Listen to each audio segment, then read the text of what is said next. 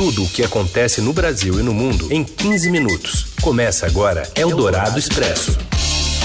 Olá, tudo bem? Seja muito bem-vindo. Começamos aqui mais uma edição do Eldorado Expresso. Você já está acostumado, né? Na hora do seu almoço, a gente atualiza as informações mais importantes do dia em 15 minutos aqui neste momento ao vivo pelo rádio e em instantes assim que acabar o programa vira podcast nas plataformas aqui do Estadão. Aliás, se você está gostando dessa parceria da Eldorado com a Rádio Estadão, aliás, com o Estadão, né, da Rádio Eldorado com o Estadão, você pode também comentar, né, sobre as notícias do dia usando a hashtag Eldorado Expresso nas redes sociais.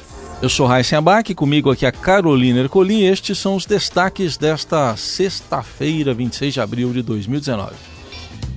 Silêncio valioso. O presidente da Comissão da Previdência entende que o presidente Bolsonaro ajuda mais se falar menos. Ministro Paulo Guedes promete reduzir preço do gás em benefício dos mais pobres. E o Vale do Silício brasileiro também fica perto do mar e ganha força com startups. Eldorado Expresso. A gente começa falando de reforma da Previdência. O deputado Marcelo Ramos, do PR do Amazonas, entende que o presidente Jair Bolsonaro ajuda mais se falar menos sobre o assunto. A crítica disparada em entrevista à Rádio Eldorado vem no contexto do recuo sobre a economia de mais de um trilhão de reais. Segundo Bolsonaro, se aprovar até 800 bilhões, o ministro Paulo Guedes ficará satisfeito. Se o presidente falar menos sobre reforma até a Câmara aprovar, ele vai ajudar bastante cada vez que ele fala sobre reforma da Previdência, ele tira alguma coisa. Portanto, primeiro, ele desautoriza a reforma. E segundo, ele passa a ideia de que ele mandou a reforma, as coisas mais duras ele tira e o parlamento faz as maldades. Não. O presidente da comissão especial que vai analisar o mérito da proposta pertence ao Centrão, o grupo com visão crítica ao governo. E na entrevista que você ouve completa no site do Estadão da Eldorado, o parlamentar faz outros disparos, apesar de se dizer a favor da reforma. Eu enxergo o governo como um governo sem rumo, sem plano. Salvo o Ministério da Economia, que tem aí algum, algum planejamento, que sabe o que quer para o país, os outros setores do governo não têm ideia do que estão fazendo. São movidos pelo vento. São movidos por fantasmas que não existem. Marcelo Ramos avisou que não é a função dele construir maioria no colegiado, mas prometeu trabalhar para a votação do texto. O cronograma será anunciado na próxima semana. O deputado Marcelo Ramos defendeu mudanças no projeto, como aposentadoria rural e também o BPC, que é o benefício de prestação continuada pago para os mais pobres, além da autonomia dos estados em fazer as suas próprias reformas. Eldorado Expresso. Enquanto isso, o ministro da Economia Paulo Guedes está estimando um prazo aí para medidas que podem ser tomadas para reduzir o preço do gás natural. A gente vai até o Rio de Janeiro com a Denise Luna, do Estadão, que tem mais informações sobre a agenda do ministro. Tudo bem, Denise? Boa tarde. Oi, tudo bem? Boa tarde, Carol. Boa tarde, Raíssa. Boa tarde. Então, o ministro Paulo Guedes esteve agora aqui no Rio de manhã, se reuniu primeiro com o economista Carlos Langoni, da Fundação Getúlio Vargas, como ele tem feito né, regularmente aqui no Rio de Janeiro, para conversar sobre medidas para reduzir o preço do gás. Ele não entra em detalhes, mas ele diz que, é uma, que são medidas muito franciscanas, inclusive, ele usa esse termo, medidas muito simples, quase franciscanas, e que vão depender da Agência Nacional do Petróleo e do CAD, que cuida da concentração de mercado. Ele não deu detalhes, mas disse que no máximo 60 dias as medidas vão ser anunciadas e a previsão é que o, gás, o preço do gás caia pela metade. Ele depois se reuniu também com o ministro da Economia lá da Argentina, eles estão conversando sobre questões bilaterais, que esperam também fechar no prazo de um mês, para que ainda esse ano os dois, os dois países juntos possam negociar acordos com a União Europeia. Agora, na parte do almoço, o ministro vai ter um almoço na Rede Globo e depois retorna para o Ministério da Fazenda aqui no Rio de Janeiro. Muito bem, essa é a Denise Luna, direto do Rio, que acompanha então a agenda do ministro da Economia. Obrigada, Denise, bom trabalho. Tchau, boa tarde. De volta definitiva ao Twitter, o presidente Jair Bolsonaro anunciou hoje que o governo deve descentralizar recursos para áreas de humanas, como filosofia e sociologia em universidades. Segundo ele, o objetivo é focar em áreas que gerem retorno imediato ao contribuinte, como veterinária, engenharia e medicina. A mensagem dizia ainda que a ideia é um plano do novo ministro da Educação, Abraham Weintraub. Escreveu ainda que a função do governo é respeitar o dinheiro do contribuinte, ensinando para os jovens a leitura, a escrita e a fazer conta e depois um ofício que gere renda. Só lembrando que em entrevista aqui ao Estadão, o ministro da Educação já havia feito críticas aos investimentos na área de humanas. O, o que ele disse foi o seguinte: precisamos escolher melhor nossas prioridades porque nossos recursos são escassos. Não sou contra estudar filosofia, gosto de estudar filosofia, mas imagina uma família de agricultores que o filho entrou na faculdade e quatro anos depois volta com o título de antropólogo. Foi a pensata do ministro. A colunista de política aqui do Estadão e da Rádio Dourado, Eliane Cantanhede, comenta a decisão são ali as pesquisas sobre como se comporta a sociedade, sobre que rumos estão tomando as pessoas, como interpretam os fatos políticos, veem o futuro. Essa capacidade de detectar as mudanças da sociedade são feitas pela área de humanas. Aliás, o próprio guru do presidente, o tal do Olavo de Carvalho, se apresenta como filósofo. Eldorado Expresso. E com a ação de bandidos e o vazamento de um oleoduto, muito susto para a população de Duque de Caxias, no Rio de Janeiro. Quem traz as informações lá da capital fluminense é o repórter Márcio Dozan. Olá, Carol. Olá, Heisen. Olá a todos. A tentativa de furto de combustível no oleoduto da Transpetro, na, em Duque de Caxias, na Baixada Fluminense, deixou pelo menos três pessoas feridas. O crime aconteceu de madrugada e houve vazamento de combustível. Pela manhã, três pessoas se feriram, incluindo uma menina de 9 anos que está passando por cirurgia em um hospital da região. Dois adultos, segundo a Secretaria Estadual de Saúde aqui do Rio, estão internados em quadro de saúde considerado estável. A Transpetro informou que isolou a área, o Corpo de Bombeiros atua no local. A Transpetro está colaborando com as autoridades para tentar identificar os criminosos. O fornecimento de combustível naquele oleoduto, claro, foi suspenso preventivamente. Abraço a todos. Eldorado Expresso. Sem explicar exatamente o que lhe incomodou, o presidente Jair Bolsonaro interveio pessoalmente para que um filme publicitário do Banco do Brasil, que tem 30 segundos, fosse retirado do ar. Faz carão, biquinho de vem cá me beijar, quebrada de pescoço pro lado, não pro outro papada negativa do alto, cara de diva irritada, movimento natural esquisito. Bom, voltado para o público jovem, cada vez mais seduzidos pela fintech, né, pelas fintech, uma clientela que os bancos tradicionais estão perdendo e que precisam agir, né, precisam justamente atingir.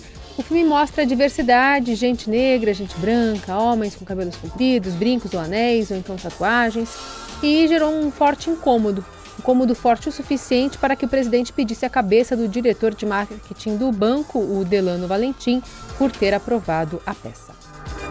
Eldorado Expresso. Triste, louco mar.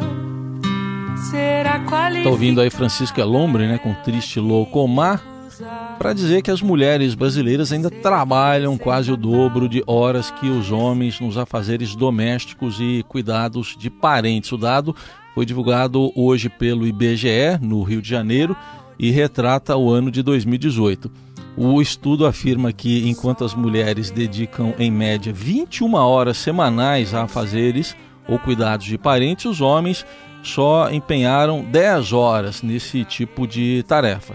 Se somadas as jornadas de trabalho mais as tarefas domésticas e cuidado de pessoas, as mulheres trabalharam três horas a mais do que os homens. Mas, apesar da diferença, houve melhora na atuação masculina nos últimos anos. Em relação a 2016, mais 11 milhões de homens passaram a participar também dos cuidados com a casa. Mesmo com o progresso, a desigualdade de condições ainda é um problema estrutural do país.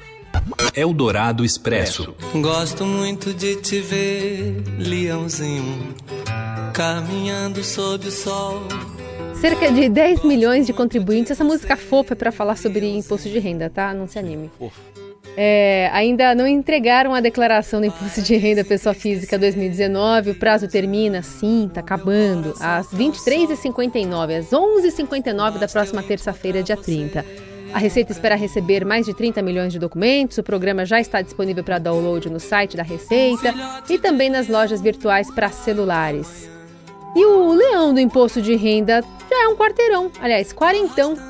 Não sei se você sabe, né? Mas de fato ele existe fisicamente porque historicamente também foi utilizado numa publicidade. Mas quem explica o surgimento dessa figura animal é o comentarista ele, não, não é, não é o Neumann que é bravo. É só o Leão. Ele vem José Neumann Pinto. Há 40 anos, o gênio da comunicação, Neil Ferreira, foi procurado pelo pessoal da Receita para criar um símbolo para o imposto de renda. E ele disse na lata: o leão, o leão. Sim, o leão é justo, é leal, é manso, mas não é bobo. Lorota do Neil, né? o que é que o Neil eh, sabia de comunicação não era nada pouco, meu amigo. E ele sabia que na comunicação não vale a intenção, vale a recepção. E como é que o povo ia receber? Ora, nada de justo. O leão é a parte do leão, né? Por isso, a campanha pegou, o símbolo grudou no imposto de renda e todos nós sabemos que a parte do leão é a parte do governo e o resto fica com os políticos. Eldorado Expresso. Campeonato Brasileiro. Tava com saudade? Começa agora, no fim de semana. E tava com saudade, né, Carol? Ah, sim. E já vai antecipar, o assim foi muito efusivo. E já vai antecipar o Brasileirão algumas mudanças nas regras autorizadas pela FIFA. O comentarista Robson Morelli agora conta as novidades. Será que vai ter menos rodadas? Não, Não. é- isso aí não muda. Ah, tá 38. Olá, amigos! Conforme prometido, vamos falar das novas regras do futebol. Futebol mundial, mas que serão antecipadas no futebol brasileiro a partir do campeonato eh, brasileiro que começa no fim de semana, já na primeira rodada. São regras eh, que vão alterar o comportamento dos jogadores em campo a partir de 1 de junho no mundo. O Brasil que antecipa. A CBF pediu autorização para a FIFA e vai colocar em prática eh, esse grupo de regras já no fim de semana. São regras simples, mas que vão mudar a postura, o comportamento dos jogadores em campo. Por exemplo, o goleiro que na hora do pênalti tinha que ficar com os dois pés ali na risca, não vai precisar mais disso. Ele pode ficar apenas com um pé na risca eh, e pode ficar com o corpo virado para qualquer lado. Dizem que quem ficava muito fora dessa risca era o Rogério Ceni quando defendia o São Paulo. Ele se adiantava em todas as bolas e pegava os pênaltis. Agora, somente um pé na risca. A barreira, aquela confusão que tem quando vai cobrar falta dos jogadores dos dois times ali se empurrando, não vai existir mais também. É, somente vão ficar na barreira os jogadores que estão defendendo o gol. É, os adversários, quem está cobrando a falta, vai ter que ficar a um metro, a um metro da barreira. Quem mais que vai mudar? Mão na bola de atacante. Se alguma bola resvalar na mão do jogador atacante é, e, e gerar gol, esse gol vai ser anulado. Esse gol vai ser anulado, não vai valer esse gol. São regras novas do futebol, futebol mundial, mas que é, o Brasil antecipa já nesse começo de Brasileirão. É isso, gente. Um abraço a todos. Valeu! Eldorado Expresso. E agora a gente segue lá para Joinville, porque a gente fala de tecnologia e Santa Catarina ganhou força aí na cena de startups. Quem conta tudo é o editor do caderno Link do Estadão, Bruno Capelas. Não é a capital do estado, mas é hoje a cidade que tem o maior PIB de Santa Catarina, a maior população de Santa Catarina. É um fato raro no Brasil não ser uma capital a maior cidade do estado.